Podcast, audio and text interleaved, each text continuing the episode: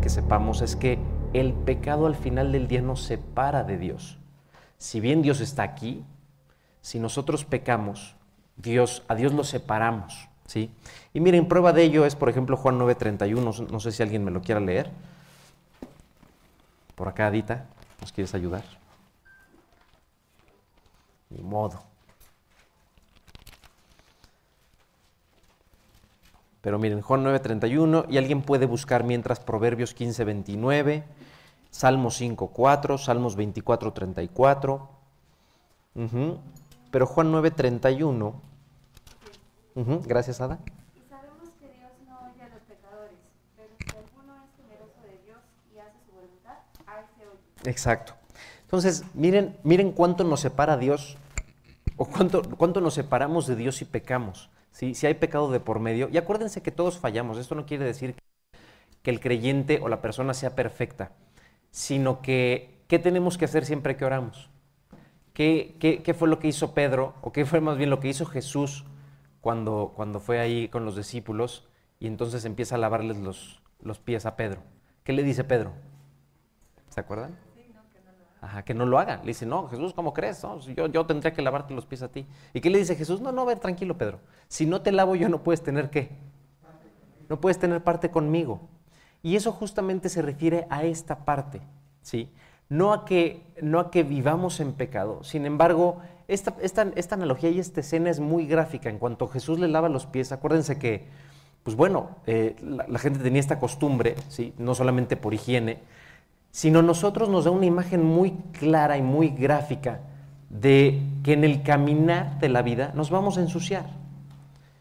Sí hay pecado en nuestra vida, sin embargo es diferente tropezar a vivir en pecado.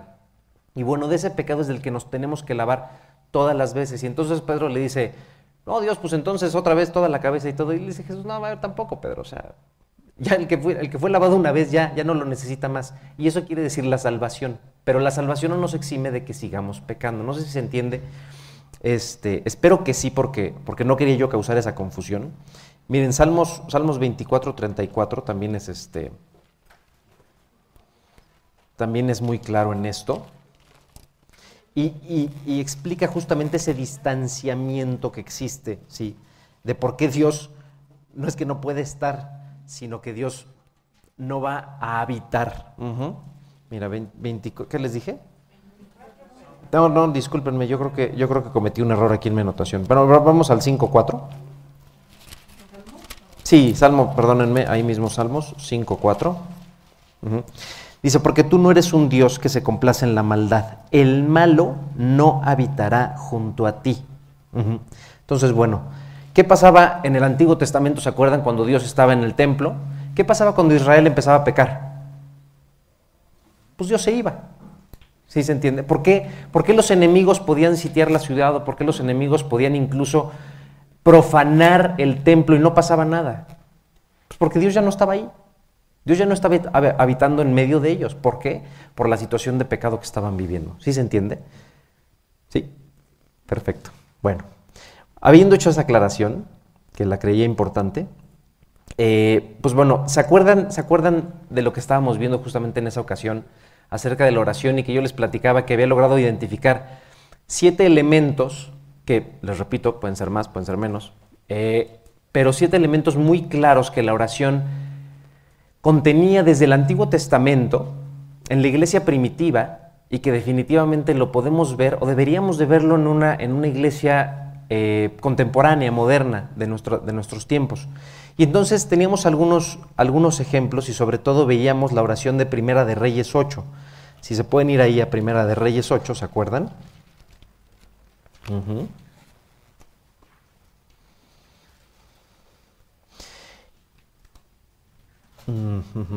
Primera de Reyes 8, desde el versículo 23. ¿Se acuerdan que, que ora Salomón? Perfecto. Y miren, me voy a ir muy rápido. Dice, y dijo, ¿quién dijo? Pues Salomón. Jehová, Dios de Israel, no hay Dios como tú, ni arriba en los cielos, ni abajo en la tierra, que guardas el pacto y la misericordia a tus siervos, los que andan delante de ti con todo su corazón, que has cumplido a tu siervo David, mi padre, lo que le prometiste. Lo dijiste con tu boca y con tu mano lo has cumplido, como sucede en este día. Ahora pues, Jehová Dios de Israel, cumple a tu siervo David, mi padre, lo que le prometiste, diciendo, no te faltará varón delante de mí que se siente en el trono de Israel, con tal que tus hijos guarden mi camino y anden delante de mí como tú has andado delante de mí. Ahora pues, oh Jehová Dios de Israel, cúmplase la palabra que dijiste a tu siervo David, mi padre.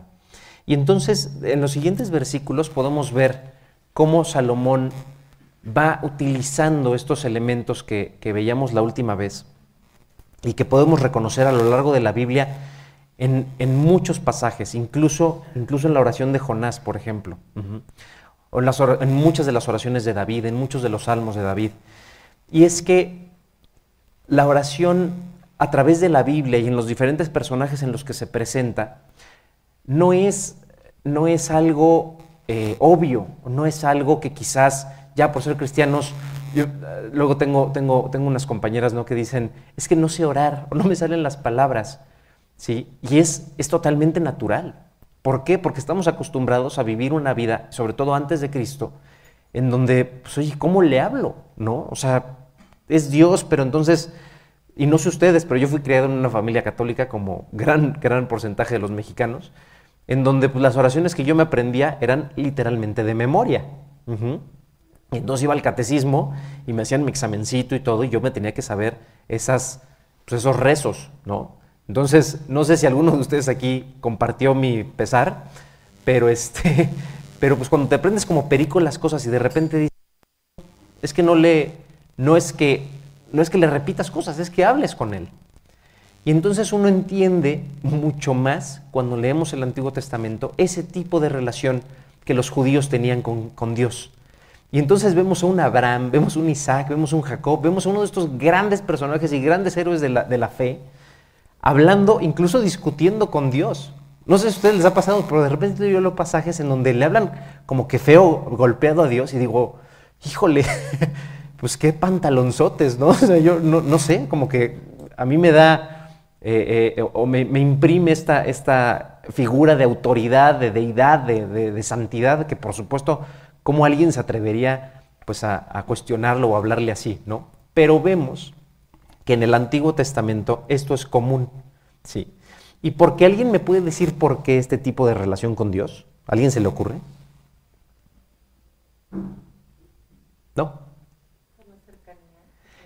Sí, ¿y por qué era Miren, nosotros como mente occidental nos es, nos es difícil entender este tipo de relación que Dios tenía con su pueblo.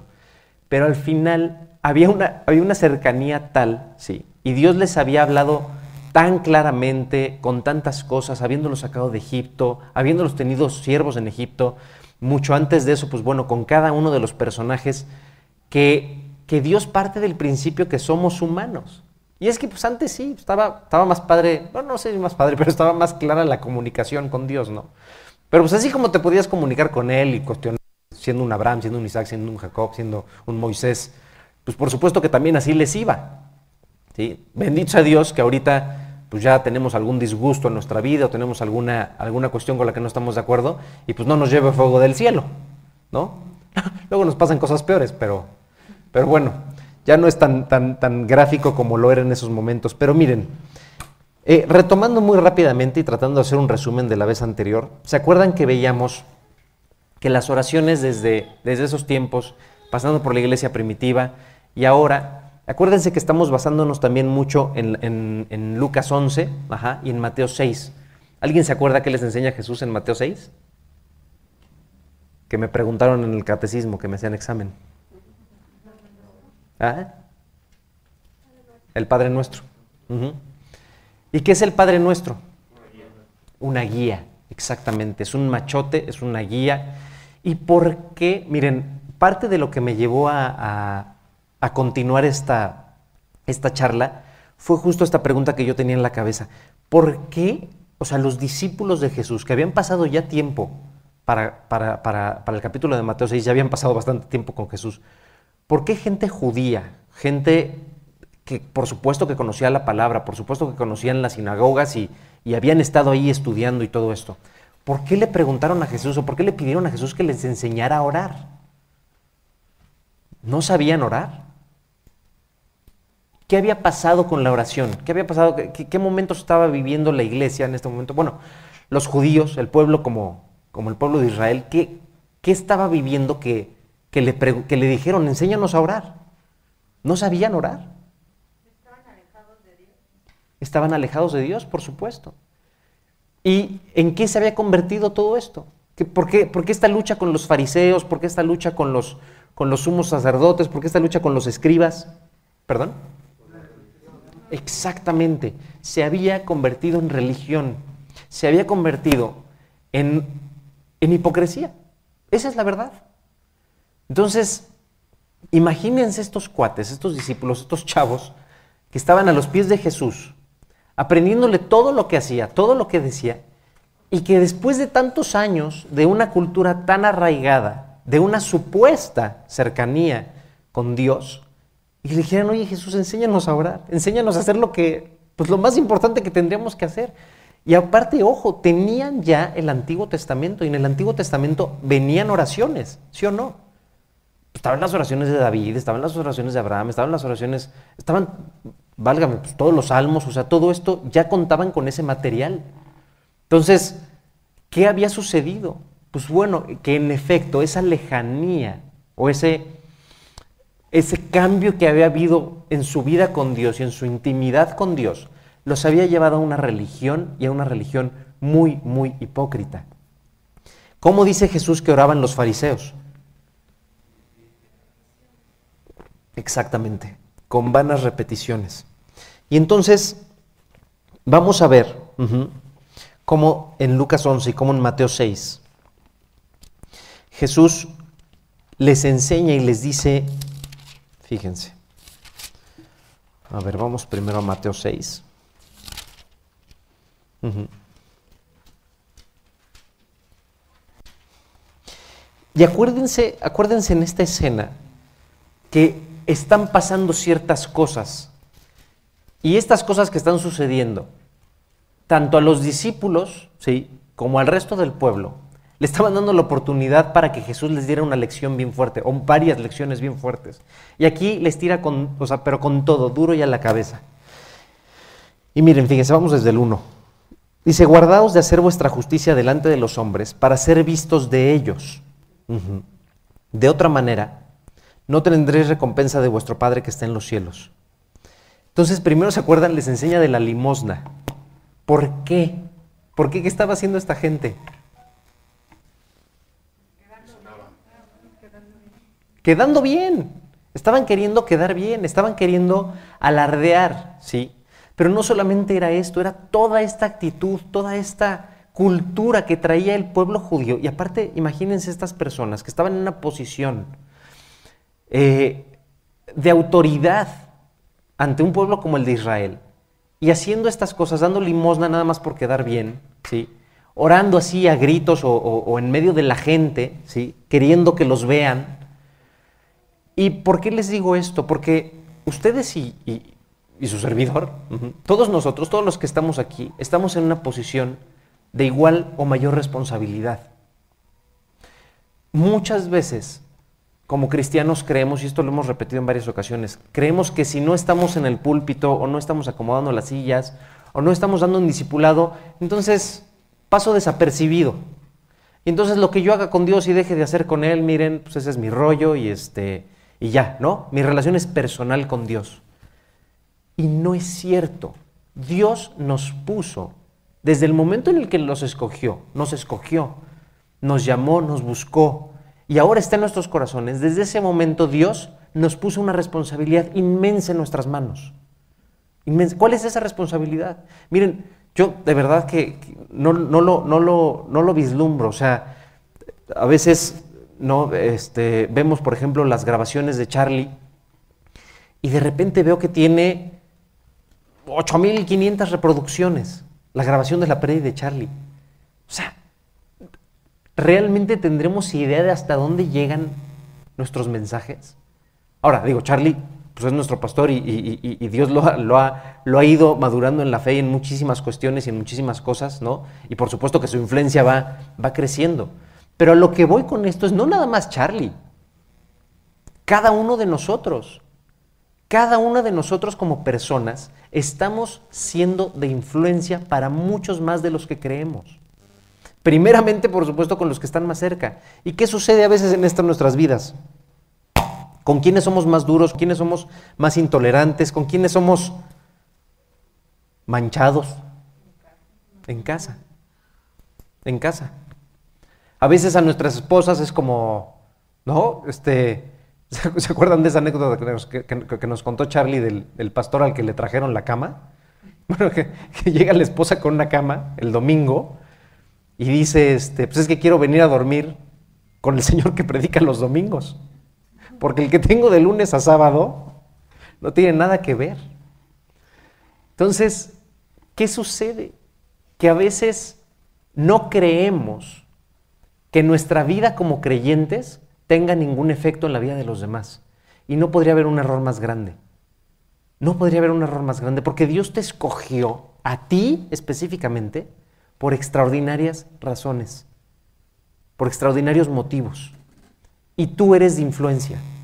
Si hoy tú crees que tu vida no tiene nada que ver con el que pasa enfrente, con el que te subes en el taxi, con el que te subes en el transporte público, con la persona con que trabajas, estás en un grave error. Digo esto porque así como los fariseos, así como los escribas y así como la gente de las sinagogas en ese momento de Jesús, estaban siendo de un pésimo ejemplo para, para el pueblo de Dios. Sí. El día de hoy nosotros podemos estar cayendo en eso. Y hay que tener mucho cuidado porque somos embajadores de Dios para bien o para mal. Ojalá siempre para bien. Sí. Y esta parte de la comunicación con Dios, esta parte de la oración, es indispensable. Un pastor lo compara con, con el aire. Con el aire dice, el, cristiano simple y sencillamente no puede vivir su vida espiritual si no ora. Es como el aire. Nos gustará aceptarlo o no. ¿Por qué? Porque literalmente es de donde nos alimentamos, de donde respiramos. Podríamos dejar de comer un rato, podríamos dejar de tomar agua menos rato, pero no, simple y sencillamente no podemos dejar de respirar. Y de la misma manera no podemos, no podemos dejar de estar en comunión con Dios y hablar con Él y que Él nos hable. La oración es esa, es esa conexión, es esa intercomunicación de dos vías, en la que nosotros a veces pensamos que nada más le estamos hablando nosotros a Dios, pero estoy seguro, estoy seguro que muchos de aquí, cuando estamos orando, claro que sabemos que Dios nos está hablando. ¿Sí se entiende? Entonces miren, Vamos a recapitular rapidísimo estas, estas partes. Miren, vayan a Salmo 91.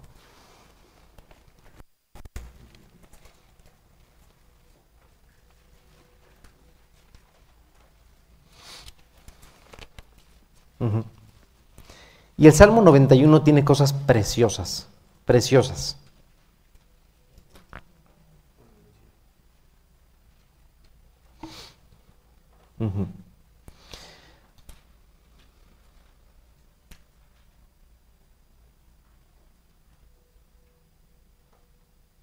¿Ya están ahí?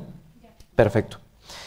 Fíjense, dice, el que habita al abrigo del Altísimo morará bajo la sombra del Omnipotente. Diré yo a Jehová, esperanza mía y castillo mío, mi Dios, en quien confiaré. Él te librará del lazo del cazador, de la peste destructora, con sus plumas te cubrirá y debajo de sus alas estarás seguro. Escudo y adarga es su verdad. No temerás el terror nocturno, ni saeta que vuele de día, ni pestilencia que ande en oscuridad, ni mortandad que en medio del día destruya. Es todos estos salmos son una expresión absoluta de darle ese lugar y esa posición que Dios tiene en la vida del salmista y por supuesto en nuestras propias vidas. ¿Qué podemos, ¿Qué podemos rescatar de muchos más de los salmos?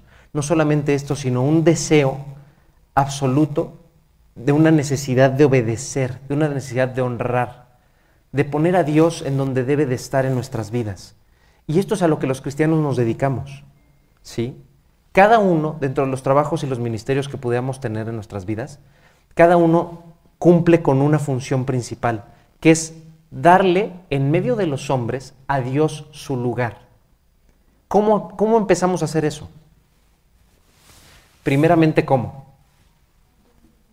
En nuestras vidas. Exacto. Pero primeramente en nuestras vidas, ¿sí? Y es que si, si Dios no está en nuestras vidas en la posición correcta, mucho menos vamos a poder ayudar al de enfrente o decirle al de enfrente dónde está Dios o enseñarle dónde está Dios. Y mucho de esto es simple y sencillamente viviendo. Entonces, miren, ¿qué más podemos rescatar? Por ejemplo, ahí, donde estaban eh, primero en, Primera de Reyes este, 8, en la oración de Salomón.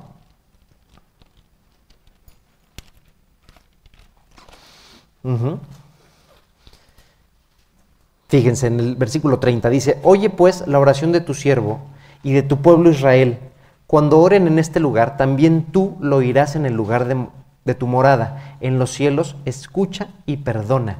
Si alguno pecare contra su prójimo y le tomare en juramento, haciéndole jurar, y viniera el juramento delante de tu altar en esta tu casa, tú oirás desde el cielo y actuarás y juzgarás a tus siervos, condenando al impío y haciendo recaer su proceder sobre su cabeza y justificando al justo para darle conforme a su justicia.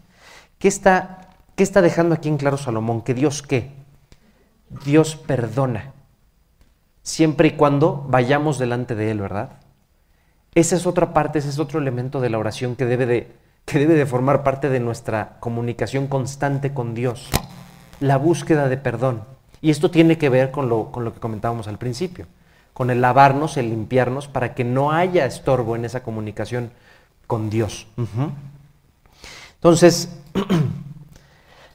eh, ¿qué, otro, ¿qué, otro, elemento podemos este, identificar de estas oraciones? Pues bueno, que el orgullo queda de lado. Y pues ahí tienen la oración de Jonás, ¿no? La oración de Jonás es un claro, claro ejemplo en donde dice, pues ya Dios me puso en mi lugar, Dios me mandó al abismo, Dios es, ahora sí que es soberano, y entonces deja de lado nuestro orgullo, cosa que no estaban haciendo los fariseos en este momento, cosa que no estaban, no estaban enseñándole al pueblo, todo lo contrario, era gente muy orgullosa, era gente muy enaltecida, ¿sí? muy soberbia, y que se jactaban de tener una relación con Dios y eso los ponían en una, posición de superioridad con, el, con el de enfrente. Y ojo, porque esto nos puede pasar muchas veces como iglesia. Y entonces peluceamos al de enfrente, peluceamos al católico, peluceamos al que no está, que, al que no entiende o al que no viene a las predis o al que, o al que no es cristiano. ¿Y qué estamos haciendo? Pues nada más nos estamos alejando más de Dios. ¿Sí se entiende? Por ejemplo, las expresiones de reverencia, ¿sí?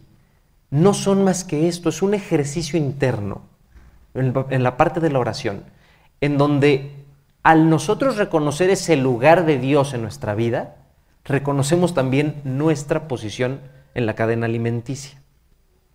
Y es que muchas veces, yo tenía una compañerita en la secundaria, yo creo que era, yo, yo en la secundaria quería o tenía la intención de seguir a Dios, y por decirles de una manera muy coloquial, pues no lo logré. Y me ganó el mundo. Pero yo me acuerdo de verdad, estando en esa posición este, pésima espiritual, me acuerdo de una chavita que decía, lo que yo tengo no tengo por qué darle gracias a nadie. Lo que yo tengo es porque yo lo he logrado. Y no sé, en secundaria, ¿cuántos años tendrás? ¿13? ¿14? Hace tan poquito que no me acuerdo. Eh, pues sí, imagínense una chavita de 13 años diciendo esto, ¿no? O sea, a, lo que me refiero es qué soberbia necesitas tener en tu vida para los 13 años decir, a los 13 años, o sea, a los 13 años no vas ni, solo a la escuela, ¿no? Bueno, aquí, aquí en México, ¿no? Este, y a los 13 años decir, no le debo nada a nadie, todo lo que tengo lo he obtenido yo y no tengo por qué darle gracias y mucho menos a un ser que ni conozco ni he visto.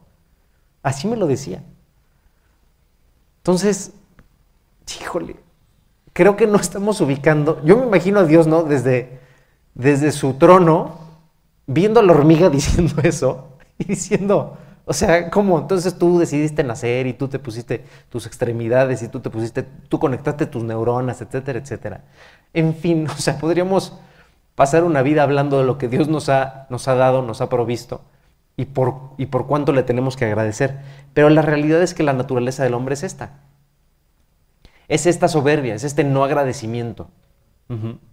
¿Cuántas veces no nos sentimos orgullosos de algo que hacemos?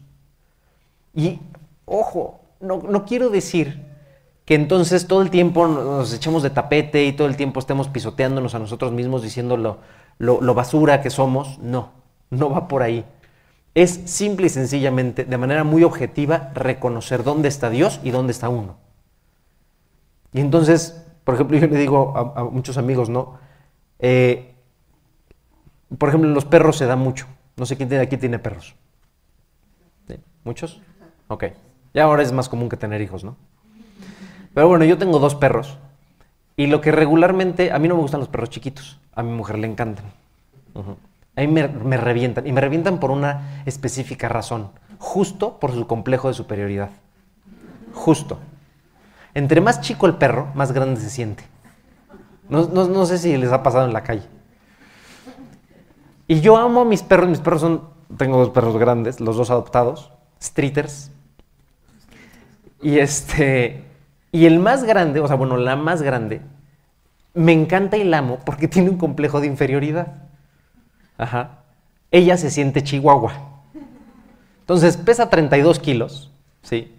Este, bastante alta, parada yo creo que es del tamaño de mi mujer. Y se te avienta como si fuera un chihuahua para que la cargues. Entonces yo tengo un par de fotos así donde la estoy cargando, ¿no? Obviamente con una, con una este, vértebra dislocada. Pero, pero es justo eso, eso es- me, da, me da un ejemplo muy claro de a veces cómo estamos nosotros como seres humanos. Ahí tenemos al chihuahua ladrándole al Rottweiler de enfrente, ¿sí? Poniéndosele al tiro, diciendo, no sabes con quién te estás metiendo, maestro, ¿no? Y el Rottweiler de enfrente nada más lo ve así como, alguien dígale o alguien póngale un espejo enfrente, ¿no? Pero, pero sí, si les ha pasado en la calle, pues es bastante gracioso de ver. Pero bueno, en, en- en conclusión, por eso no me gustan los perros chicos, por ese complejo de superioridad que tienen. Y es lo que nos pasa como seres humanos. Estamos absoluta y totalmente desubicados de nuestro tamaño, posición y poder. O sea, aunque fuéramos el hombre o la mujer más poderosos del planeta, o sea, de repente, no sé, vemos un avión, ¿no? O, cuando estás en un avión y, y- y ves literalmente las hormiguitas. Y yo me ponía a pensar la última vez que estaba, que estaba así viendo desde la ventanilla. Y decía, si en esa ciudad inmensa de foquitos, infinitos que se ven, se está muriendo alguien ahorita, nadie se entera. O sea, nadie se entera. Yo, yo imaginaba ahorita, una de esas hormiguitas se murió. ¿eh? Pues ni se apagaron las luces, ni cambió la ciudad. O sea, sí se entiende la insignificancia que tenemos. Nuestro problema es que muchas veces no nos alejamos lo suficiente de nuestra, de nuestra perspectiva, de nuestra posición, para darnos cuenta de en dónde estamos y quiénes somos. ¿Sí se entiende? Entonces, esta parte de la oración, específicamente, nos ayuda con esa perspectiva. Por eso es un ejercicio personal. ¿sí? Miren, vamos a Deuteronomio 3:23, porque aquí hay otro elemento, otro elemento muy padre, muy importante. Este, es que la oración, de verdad, la oración tiene, tiene tantas enseñanzas. O sea, cuando uno de verdad ocupa esto en su tiempo devocional, aprende uno tanto como cristiano, como creyente. No solamente es hablar con Dios y ya, es crecer. Miren, Deuteronomio 3, 23. Ujú. Dice, y oré a Jehová en aquel tiempo. Y ahorita vamos a ver esto de aquel tiempo, porque esa es la parte importante. Diciendo, Señor Jehová, tú has comenzado a mostrar a tu siervo tu grandeza y tu mano poderosa, porque ¿qué Dios hay en el cielo, en la tierra? Perdón, ¿qué, ¿qué Dios hay en el cielo ni en la tierra que haga obras y proezas como las tuyas? Pase yo, te ruego, y vea aquella tierra buena que está más allá del Jordán, aquel buen monte y el Líbano. Pero Jehová se había enojado contra mí a causa de vosotros, por lo cual no me escuchó, y me dijo Jehová, basta, no me hables más de este asunto. ¿qué, qué característica aquí le, aprendimos a Moisés o le tendríamos que aprender a Moisés?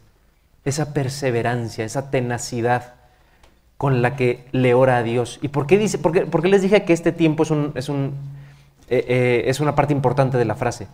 Porque quiere decir que Moisés le oró al menos 40 días. Al menos, bajita la mano. Sí, del tiempo que él había estado ahí en el monte. Entonces, la oración, les repito, también es un ejercicio para nosotros de perseverancia con Dios. ¿Quién me dice la parábola que, que Jesús les dice que tiene que ver con esto de la perseverancia?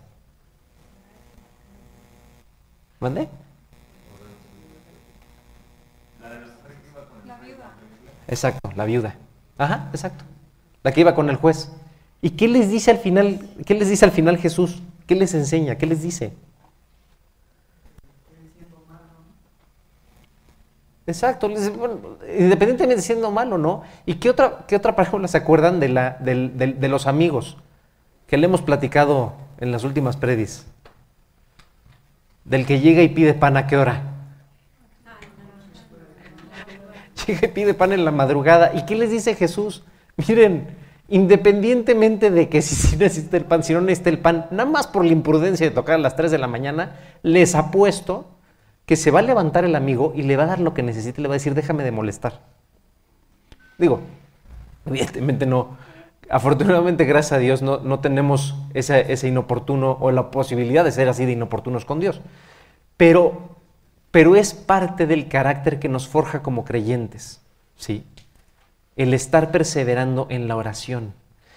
Ahora, hay algo muy, muy importante.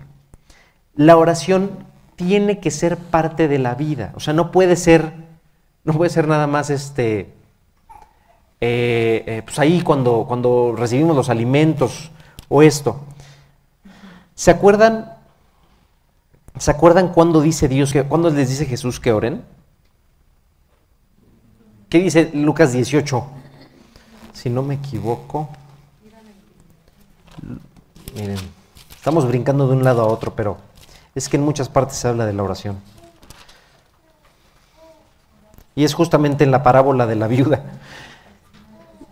Dice, también les refirió Jesús una parábola sobre la necesidad de orar. ¿Cuándo? Siempre. Oye, Eric, inventes, pero pues, este, pues nada más es en el tiempo devocional, nada más es antes de los alimentos.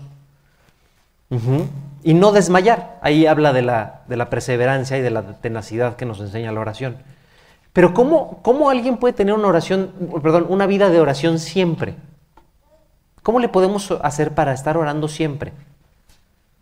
Y yo no, yo no- la realidad es que no entendía muy bien esto hasta que leí una, una comparativa que hacía un pastor con la vida normal, la vida diaria.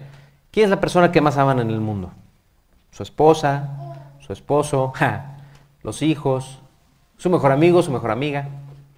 Pero imagínense que les dan un día libre con esa persona. Puedes irte a donde quieras.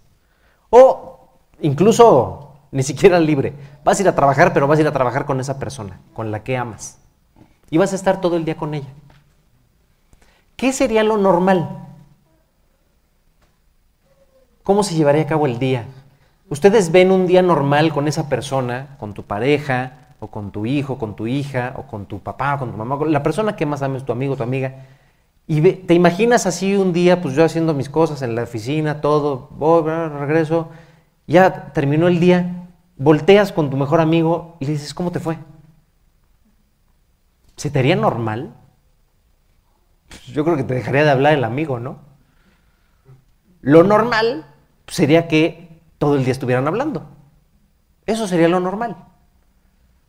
Oye, y que si esto, y que el tráfico, y que si no, y que el clima, y que si el aire, y que si el agua, y que si esto, y que si el gobierno, y que si aquello, y que si mi trabajo, y que si, mira, hago un montón de tiempo, y que si... Sí se entiende. Todo el día. Todo el día. Vas a estar con esa persona que amas, que disfrutas, ¿sí? Todo el día. Lo normal sería que hablaran. Bueno, lo mismo es con Dios. Imagínense nuestras vidas con Dios Porque Dios nos acompaña de día y de noche y ahí está con nosotros y cuando la regamos y cuando no la regamos y cuando la regamos el triple. Y nosotros callados. Nosotros callados. Vas a recibir el desayuno, te volteas y le dices, bueno, Dios, gracias, ¿eh? Y te sigues con tus cosas. Ya trabajas todo esto, las broncas, vas a comer y, oh, gracias Dios, por cierto. Y sigues con tus broncas. ¿Sí se entiende? Yo en ese momento entendí un poquito la, a lo que se refiere Jesús cuando nos dice la necesidad de orar siempre y en todo, en todo momento. Entonces, miren, el punto de nuestra comunión con Dios es justamente el poder entablar una relación y una comunicación estrecha y de amor. Eso es parte de la oración. Y entonces, por ejemplo, tenemos, eh, que recuerdo Primera de Tesalonicenses, tenemos Lucas, tenemos Mateo, tenemos muchas partes de la Biblia en donde, en donde se habla de cómo orar y en todo tipo de oración y ruego, ¿sí se entiende? En todo tipo. Orar no nada más es el tiempo devocional que ocupamos de rodillas, en donde ustedes gusten, con los ojos cerrados, como ustedes, como ustedes oren, no nada más es ese tiempo. Y no nada más es el tipo de comunicación que Dios tiene con nosotros. Dios se comunica con nosotros en todo momento. ¿Sí se entiende? Entonces, hay gente que con los ojos abiertos, con los ojos cerrados. Miren, da igual. Si oran hincados, si oran parados, si oran acostados. Cada quien, sí, a su manera.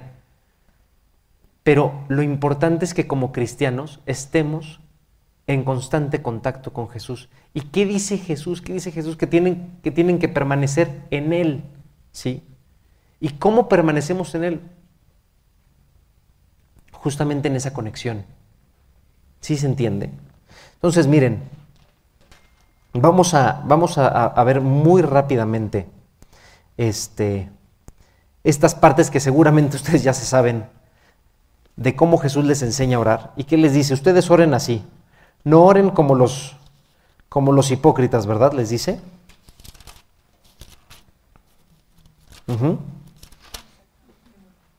Y les dijo, cuando oréis, decid, Padre nuestro que estás en los cielos. Ah, ¿Perdón? Sí, Mateo 6 o, Lucas 11, el que quieran. En Lucas 11 está en el versículo 2. Padre nuestro que estás en los cielos, santificado sea tu nombre, venga tu reino, hágase tu voluntad, como en el cielo, así también en la tierra. El pan nuestro de cada día, dánoslo hoy, y perdónanos nuestros pecados, porque también nosotros perdonamos a todos los que nos deben. Y no nos metas en tentación, mas líbranos del mal y entonces justamente ahí les refiere a esto. ¿Quién de vosotros que tenga un amigo va a la medianoche y le dice, amigo, préstame tres panes? Y entonces ya habla, habla de esta, ¿no? Y luego les dice en el versículo 11, ¿qué padre de ustedes, si su hijo les pide un pan, le dará una piedra? O si un pescado, le dará una serpiente. ¿Qué les está enseñando aquí Jesús? ¿Por qué? ¿Qué es lo primero ¿Qué es lo primero que uno hace cuando tiene un bebé enfrente? ¿Por qué Dios quiere que oremos? ¿Por qué Dios quiere que le hablemos? ¿Por qué Dios espera de nosotros cierta o toda la comunicación? ¿Qué haces cuando tienes un bebé recién nacido enfrente? ¿Lo cuidas? Ok, sí, pero eso es como muy general. ¿Qué haces así? Literalmente, yo te paso ahorita un bebé, Julio, ¿eh? Lo cargas, ok. ¿Y lo cargas y qué haces? Lo besas. ¿Qué más haces? lo hueles, ajá. Pero ¿qué hacemos todos invariablemente? Les voy a traer un bebé. No, no tengo, nadie tiene un bebé, ¿verdad? Claro, le hablas. ¿Con qué esperanza, mi Jules? O sea, ¿te va a contestar? Todos les, hablamos. Todos los vemos a los ojos. Primero tratamos de, de cacharle la mirada, ¿no? Lo pones así como para que te vea. Ya que te vio, le hablas. Le hablas antes de morderlo, antes de besarlo, antes de olerlo. Morderlo lo puse por el ejemplo por mi esposa. Los muerde. Así que aguas, quien tenga bebé, no se le acerque. Le hablas. ¿Por qué le hablamos? O sea, todos estamos conscientes, creo, primeramente Dios, de que no nos va a contestar. Pero ¿por qué le hablas? Porque quieres llamar su atención y porque quieres establecer un, un, tipo de reacción y comunicación de Él hacia ti. La verdad. Eso queremos. ¿Qué nos vuelve locos a los que somos papás? Cuando empiezan a hablar, ¿qué queremos que diga el niño o la niña? Claro, no nos emociona tanto que digan agua, está padre, sí. Pero cuando dicen mamá o papá, te derrites. ¿Sí o no? Pues sí. Y luego de que dice mamá y papá, ¿qué quieres que diga? Te amo. ¿No? Digo, no sé, eso, eso, eso soñaba yo. Que me dijeran te amo, papá. Ya, en el momento en que me dijeron te amo, papá, dije, me puedo morir tranquilo. ¿Sí o no? ¿Por qué? ¿Por ego? No, por la misma razón y el mismo motivo. Yo creo que por eso Dios permite que seamos papás de verdad. Porque hay muchas cosas que uno no entiende de esa relación, de esa relación, hasta que uno no la tiene en escala. Desafortunadamente como hijo tenemos muchos velos y como hijo no vemos muchas cosas de esa relación con nuestros padres. Pero el momento en el que Dios te permite estar del otro lado del, del escritorio, te quita unos cuantos y te das cuenta de muchas cosas. ¿Por qué, ¿Por qué sentimos eso que sentimos cuando nuestros hijos nos dicen papá o mamá? No es ego, es un amor infinito. Es un amor de decir lo que quieras, sí o no. O sea, las primeras veces que dicen mamá o papá, ¿sí? Si el niño te pide un Ferrari, a ver cómo le haces, pero se lo consigues. Si la niña te pide un castillo, a ver cómo le haces, pero se lo construyes. Allí estás, porque quieres que sepan que ahí estás para ellos, que nada les va a faltar, que los vas a cuidar, que los vas a amar. Digo, en la mayoría de los casos sí, y bajo, bajo el esquema que Dios planeó. Pero eso es lo que buscamos nosotros con nuestros hijos, eso es lo que busca Dios con nosotros. Por eso les dice, oigan, si ustedes, siendo como son, cada quien póngase el adjetivo que quiera, si tu hijo te pide un pescado, no le vas a dar una piedra, no le vas a dar una serpiente. ¿Qué significa esto para nuestras vidas en oración? Que esa perseverancia, señoras y señores, no siempre es para que te digan que sí. Afortunadamente, Dios conoce mejor lo que necesitamos más allá de lo que queremos. Y nos ama tanto que no nos va a dar lo que queremos siempre. Nos va a dar lo que necesitamos. Ahora, hay un peligro. ¿Y por qué creen que dicen que dice el dicho, aguas con lo que deseas porque qué? Se te puede hacer realidad. ¿Qué le pasó al pueblo de Israel cuando estaban duro y dale, duro y dale? Dios, es que queremos un rey. ¿Por qué queremos un rey, muchachos? porque todos los demás tenían rey. Entonces queremos un rey, Dios. Ah, ándale Dios, danos un rey, ándale Dios, danos un rey. Dios dice, ¿y a quién les manda? A Saúl. Era una ficha. O sea, no siempre lo que queremos es lo mejor para nosotros. Y Dios tiene algunos modos de contestar muy claros. A veces lo dividimos en ¿Cuáles son las respuestas de Dios? La primera y obvia. ¿Sí? ¿Qué otra? No. ¿No? ¿También es muy obvia? Y sí, pero ahorita no. ¿No? Que esa es la más difícil, si no pregúntenle a mis hijos. Sí, pero ahorita no. Pero bueno, la otra es que Dios te pueda contestar. O sea, bueno, básicamente divides en esas tres. Pero dentro de esas tres, por ejemplo, un sí, pues puede ser algo muy bueno. ¿No dice Proverbios que que el deseo cumplido es qué?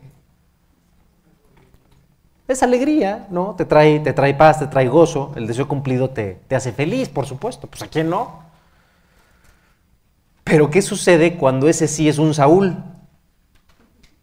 ¿Cuántos de aquí hemos recibido Saúles en nuestras vidas? Dios es que quiero esto, Dios es que quiero esto, Dios es que quiero esto, Dios es que... Órale, ándale, date. Atáscate, cerdo, que hay lodo. Y ya que lo tienes, dices, ay Dios, no, no estaba tan padre. Pues sí, pero tú me lo estuviste pidiendo y como la viuda, Estuviste duro y dale, duro y dale hasta que te lo concedí. No, no, no es así. O sea, Dios no lo hace con maldad. Dios lo hace, gracias, afortunadamente, con toda la intención de enseñarnos algo y de hacernos crecer espiritualmente. Y si Dios nos dio un Saúl en nuestras vidas, que estuvimos duro y dale, ¿sí? es porque eso va a traer sabiduría a nuestro corazón. Es porque eso nos va a hacer mejores creyentes. Es porque eso nos va a ayudar a cumplir con el propósito por el cual Dios nos alcanzó.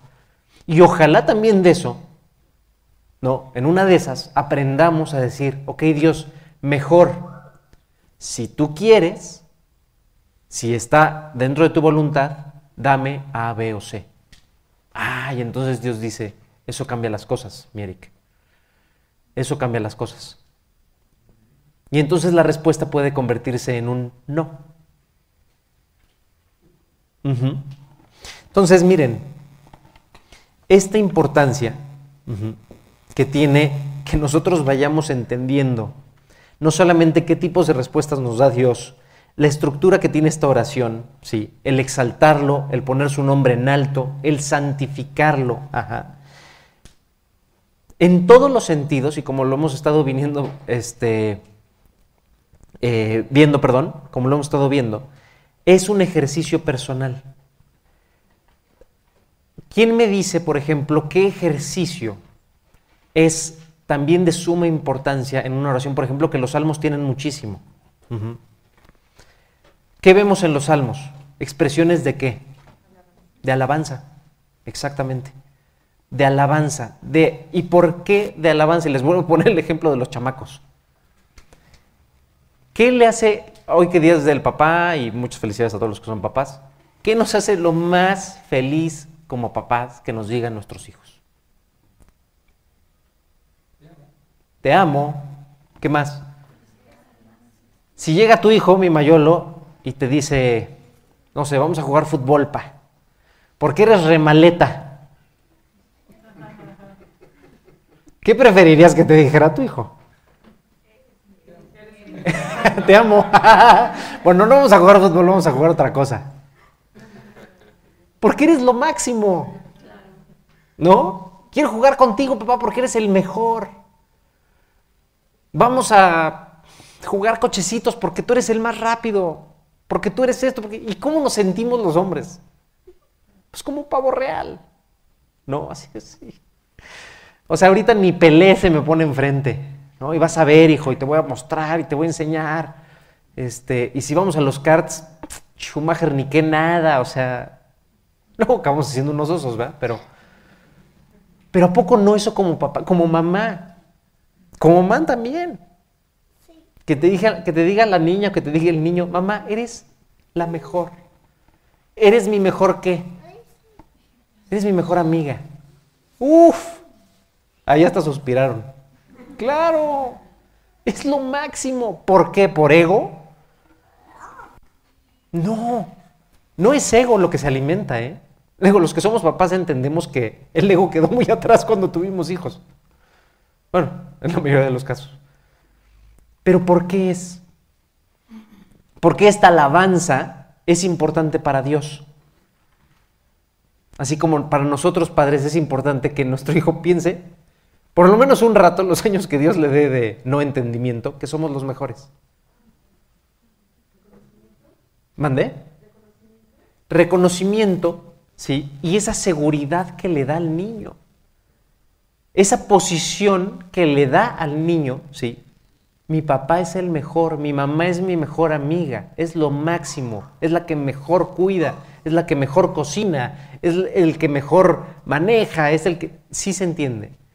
Nos da a nosotros una posición como niños, ¿sí? Cuando tú eres niño y ves hacia tus papás, te da una posición de seguridad, te da una posición de pleno entendimiento de la vida, según tú, en ese momento, ¿sí? y el mejor ejemplo. Exactamente, de confianza. Podemos literalmente descansarnos, aventarnos en los brazos de nuestros papás. Eso es lo que quiere Dios con nosotros. Eso es justamente el ejercicio que Dios está buscando con nosotros cuando lo alabamos, cuando lo ponemos y le decimos, Dios, eres lo máximo. No hay nadie como tú, Dios. Tú eres mi castillo, tú eres mi roca. Ni en los cielos ni en la tierra no hay Dios como tú. ¿A qué nos ayuda este ejercicio? ¿Saben qué frase es bien peligrosa en el cristiano y que desafortunadamente se escucha mucho? Oye, mira, tuve broncas, esto en la escuela, esto en el trabajo, esto me está yendo de la fruta, o sea, lo que ustedes quieran. Bueno, pues ya no queda nada más que orar. ¿Sí o no? ¿Cuántos lo hemos dicho? Yo lo he dicho. Ya no queda nada más que orar. Y Dios, achis, achis, achis. ¿Cómo que soy tu última opción? O sea, ¿cómo crees? O sea, ya probaste médicos, ya probaste medicinas, ya probaste al chamán, ya te fuiste a Chalma a bailar. Y ya como no queda nada, pues entonces ya te vas a poner a orar. Imagínense en esa posición con nuestros hijos, ¿no? Bueno, ya, mira, ya lo intentamos todo, ya hicimos lo imposible, ya nos rompimos un brazo. Pues ve y dile a papá a ver si puede, ¿no? Y tú como papá, pues, sintiéndote enclenque. Sí se entiende. El ejercicio de la alabanza es para entender qué privilegio estamos teniendo al orar. No lo dejemos al final, no lo dejemos como, como nuestra última opción. Dios Todopoderoso, el creador del universo, la persona que más te ama, que dio la vida por ti, te dio la vida, te formó en el vientre de tu mamá, y es tu última opción para acudir, debiera ser la primera. Dios y ponernos de rodillas y ponernos a hablar con Él, porque reconocemos su poder. La oración es un acto de fe, es uno de los más grandes actos de fe. ¿Por qué? Porque estás poniendo algo que para ti es importante en manos de quien crees que lo puede hacer. Por eso otro elemento que tiene que tener la oración es la fe. La oración sin fe, ¿qué es? No es nada. No es absolutamente nada. Somos literalmente como metal que resuena. Y ya. Cuando le pedimos a Dios las cosas sabiendo que Dios es Dios, las cosas cambian. La oración literalmente cambia. Y miren, se los digo yo, este, en experiencia, y estoy seguro que todos aquí sabemos que nuestros ministerios, cuando oramos, hay toda una diferencia. Pregúntenle a los misioneros. O sea, imagínense esta gente. Que algunos están en lugares en donde si se enteran que están predicando el Evangelio, se los llevan a la cárcel, o Dios sabe qué les van a hacer, si se entiende, o a sus familias. Estas vidas de oración verdaderamente nos hacen entender que la oración cambia, la, la oración actúa, la oración hace evidente el poder de Dios. Y no solamente para nosotros, sino para la gente que está fuera de la iglesia. Por eso la oración es algo tan importante. Y miren, con esto cierro. La oración al final es lo que activa el poder de Dios para demostración de nosotros y de la gente que está a nuestro alrededor. Miren, váyanse a Efesios 6, 18 y con eso acabamos. Ajá, Efesios 6, 18.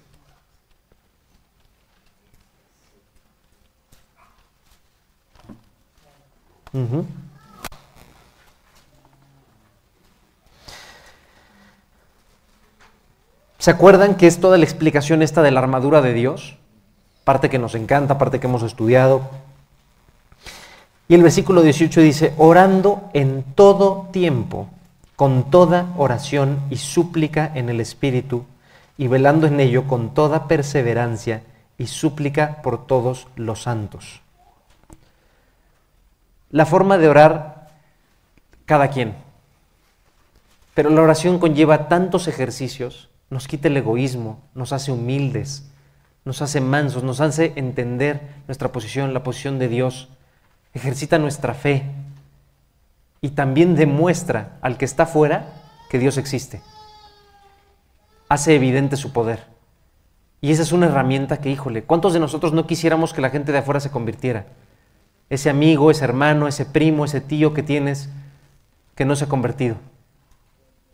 La fe que nosotros demostramos cuando oramos y que activa ese poder de Dios puede ser toda la diferencia para que esa persona o esas personas vean a un Dios que actúa y un Dios que hace. Es que no lo veo. Yo estoy seguro que tú has orado por cosas muy específicas. y que Dios te las ha dado, pero con punto y coma, todas las tildes y todos los acentos. Imagínate que los demás, los demás pudieran ver eso en tu vida, que pudieran ver eso en la vida de esta iglesia. ¿Sale? Bueno, pues vamos a dejarle ahí y este y vamos a orar.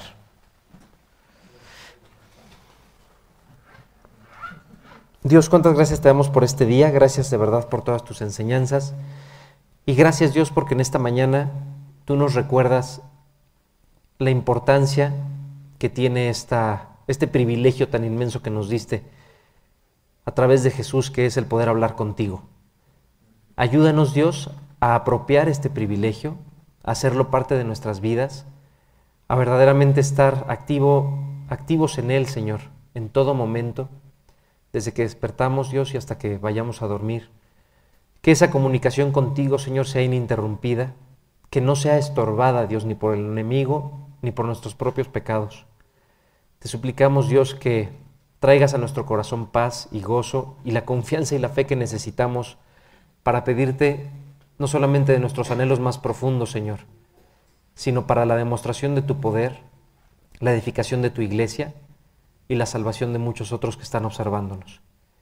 Te suplicamos, por favor, que pongas en nuestro corazón el querer estar siempre, siempre hablando contigo, Dios, y que tú también hables directo a nuestros corazones para que podamos ser las personas que tú pensaste y soñaste que fuéramos. Queremos servirte y queremos cumplir con ese propósito, Dios, que tú tienes para nosotros. Gracias por cada una de las personas que estamos aquí, gracias por todos los papás y sobre todo, Dios, gracias a ti, gracias por ti, gracias por ese, por ese papel de papá que has jugado en nuestras vidas desde el día en que nos convertimos. Gracias por ser el mejor papá del mundo, gracias por ser el más amoroso, gracias por todo lo que nos das, Señor. Gracias por estar con nosotros, por abrazarnos, por hacernos sentir amados más allá de lo que entendemos. Gracias Dios y todo esto te lo pedimos, te damos gracias en el nombre precioso de Jesucristo nuestro Salvador. Amén.